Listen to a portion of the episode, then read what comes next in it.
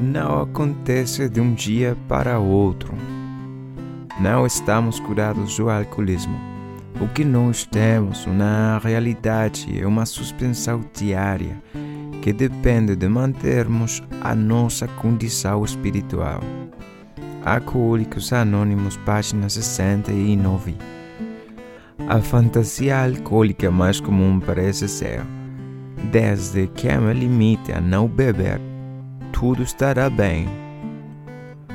Uma vez que se dissipou a neblina de meu espírito, vi pela primeira vez o desastre em que se tinha convertido a minha vida. Eu tinha problemas familiares, profissionais, financeiros e legais. Estava ainda agarrado a velhas ideias religiosas. Havia aspectos do meu caráter que eu tinha tendência para ignorar porque poderiam facilmente convencer-me que não havia solução para mim e poderia ter me levado de novo ou procurar formas de escape.